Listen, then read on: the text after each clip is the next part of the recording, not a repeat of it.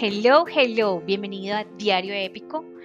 Hoy quiero que conversemos sobre una pregunta o un comentario que recibo mucho eh, en Espacio Épico y es, no sé qué hacer con ese espacio, no sé qué ponerle, no sé cómo decorarlo, eh, no sé qué hacer, ¿cierto?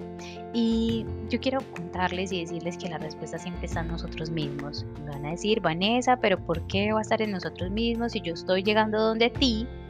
A que tú me digas qué hacer con este espacio. Lo que hacemos en Espacio Épico es encontrarte contigo mismo, porque nosotros sabemos que la respuesta está en ti, está en lo que a ti te gusta hacer, está en lo que a ti te gusta, en las actividades que te gusta realizar, está en aquellos hobbies, están incluso en aquellos hábitos que tú quisieras implementar en tu día a día. Y es que los espacios de realmente debemos pensarlos en pro a mejorar nuestra vida, en pro a mejorar nuestra calidad de vida, en pro a sentirnos mejor. Pero eres tú el que se va a sentir, la que se va a sentir mejor en ese espacio. Entonces nosotros te acompañamos en ese proceso de transformación. Pero hoy quiero decirte que las respuestas no están fuera de ti, están dentro de ti. Las respuestas de lo que quieres en tu espacio está en lo que reflejas tú. Por ello la transformación de los espacios va en función a lo que nosotros como personas necesitamos, a nuestros gustos, a nuestros hobbies.